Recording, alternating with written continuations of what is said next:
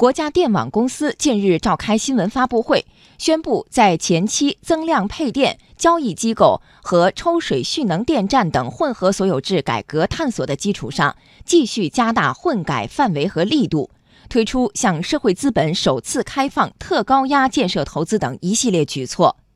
中国能源网首席信息官韩晓平认为，作为国家电网的创新。特高压技术能够满足大规模的电力输送要求，还有利于绿色能源的推广和应用。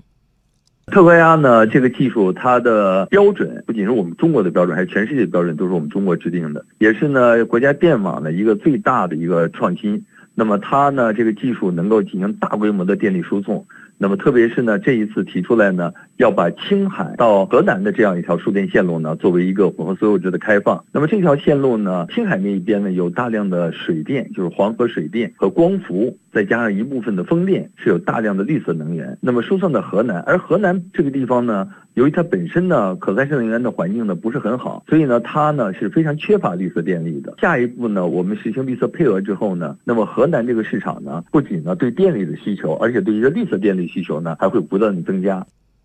韩小平认为，向社会资本首次开放特高压建设投资，可能将使得退休金、养老金进一步增值，也有利于促进国家电网透明管理。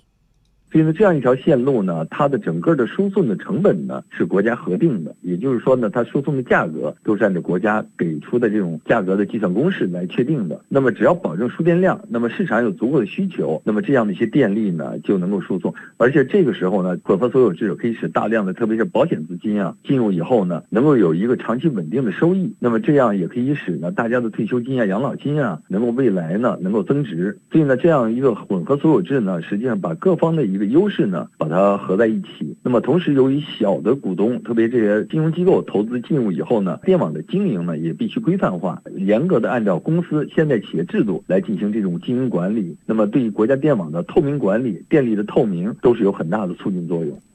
韩小平表示，向社会资本开放特高压建设投资意义重大。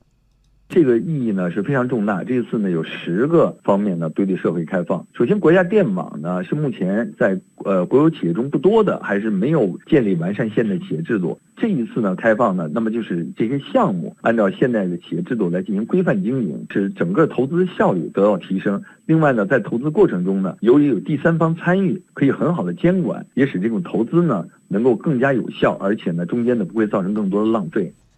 在这条利好消息的推动下，昨天 A 股市场智能电网概念股集体大涨，高居板块涨幅榜首位。